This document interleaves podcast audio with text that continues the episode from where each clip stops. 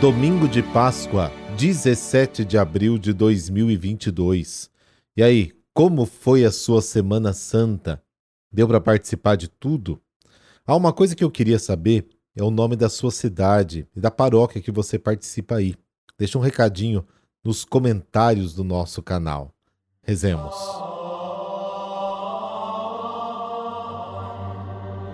Pelo sinal da Santa Cruz, livrai-nos Deus, nosso Senhor, dos nossos inimigos.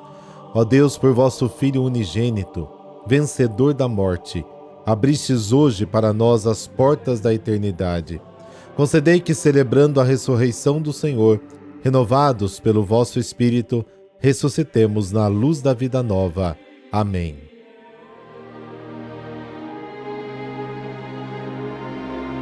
João capítulo 20, versículos de 1 a 9. O Senhor esteja convosco, Ele está no meio de nós. Proclamação do Evangelho de Jesus Cristo segundo João. Glória a vós, Senhor. No primeiro dia da semana, Maria Madalena foi ao túmulo de Jesus bem de madrugada quando ainda estava escuro, e viu que a pedra tinha sido retirada do túmulo. Então ela saiu correndo e foi encontrar Simão Pedro e o outro discípulo, aquele que Jesus amava. E lhes disse: Tiraram o Senhor do túmulo e não sabemos onde o colocaram. Saíram então Pedro e o outro discípulo e foram ao túmulo. Os dois corriam juntos, mas o outro discípulo correu mais depressa que Pedro e chegou primeiro ao túmulo. Olhando para dentro, viu as faixas de linho no chão, mas não entrou. Chegou também Simão Pedro, que vinha correndo atrás e entrou no túmulo. Viu as faixas de linho deitadas no chão e o pano que tinha estado sobre a cabeça de Jesus, não posto com as faixas, mas enrolado num lugar à parte. Então entrou também o outro discípulo, que tinha chegado primeiro ao túmulo. Ele viu e acreditou. De fato, eles ainda não tinham compreendido a Escritura, segundo a qual ele devia ressuscitar dos mortos. Palavra da salvação, glória a vós, Senhor.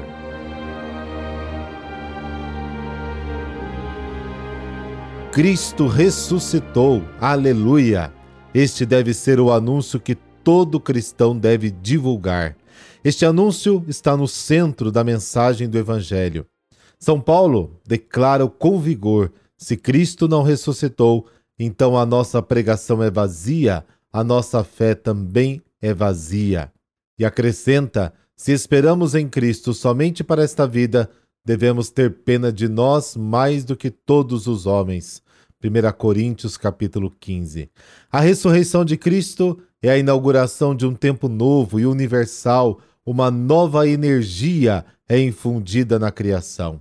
Desde o alvorecer da Páscoa, uma nova primavera de esperança invade o mundo.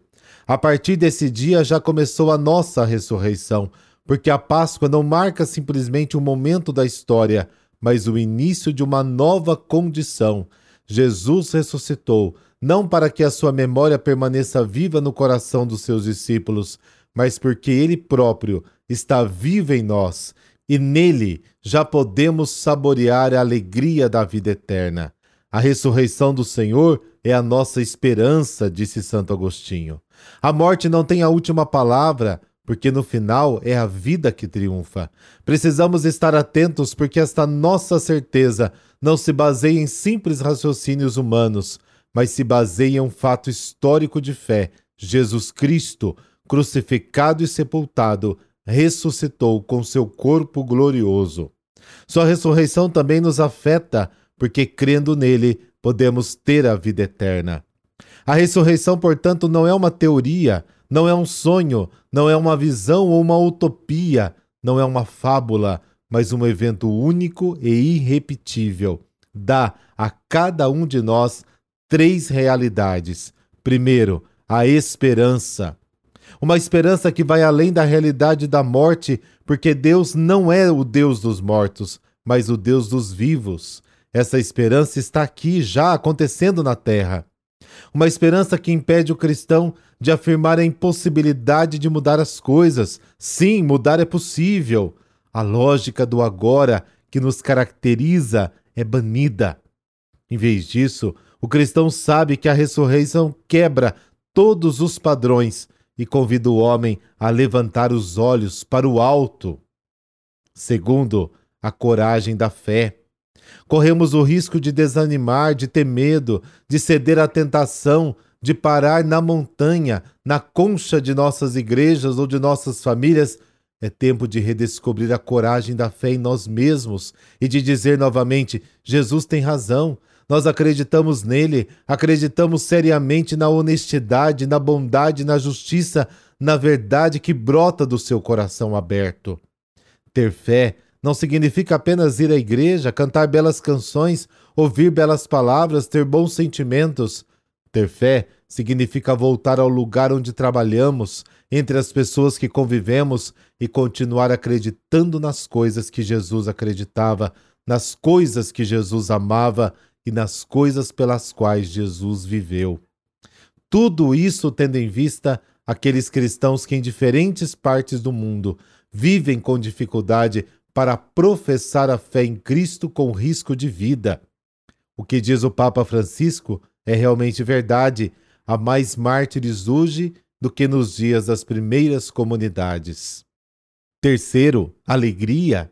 Alegria é o teste decisivo que nos permite definir o estado de fé de cada fiel. Penso no que o Papa Francisco disse em uma homilia em Santa Marta nos últimos dias, comentando a fé dos doutores da lei.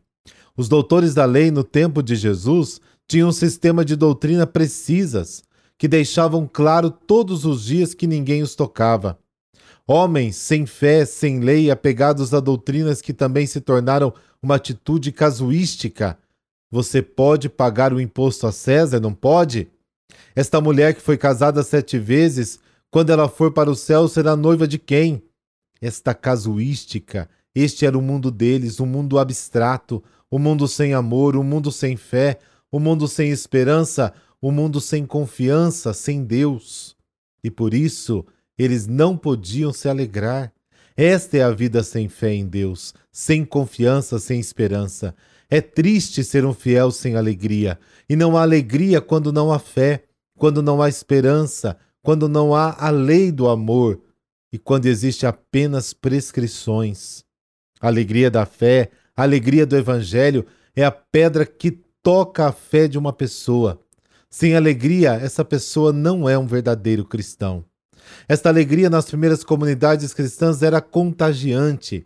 Os Atos dos Apóstolos e os primeiros documentos patrísticos nos falam dessas conversões que nasceram justamente por causa daquela alegria que os cristãos respiravam.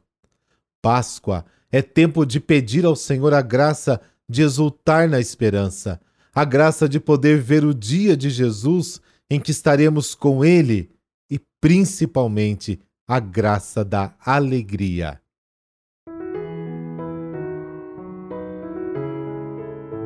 Hoje a igreja celebra Santo Aniceto. Ele nasceu na Síria e foi sucessor do Papa São Pio I em 155, no tempo em que Antônio era o imperador romano. Além da perseguição do império, o Papa Aniceto teve que enfrentar também cismas internos da Igreja.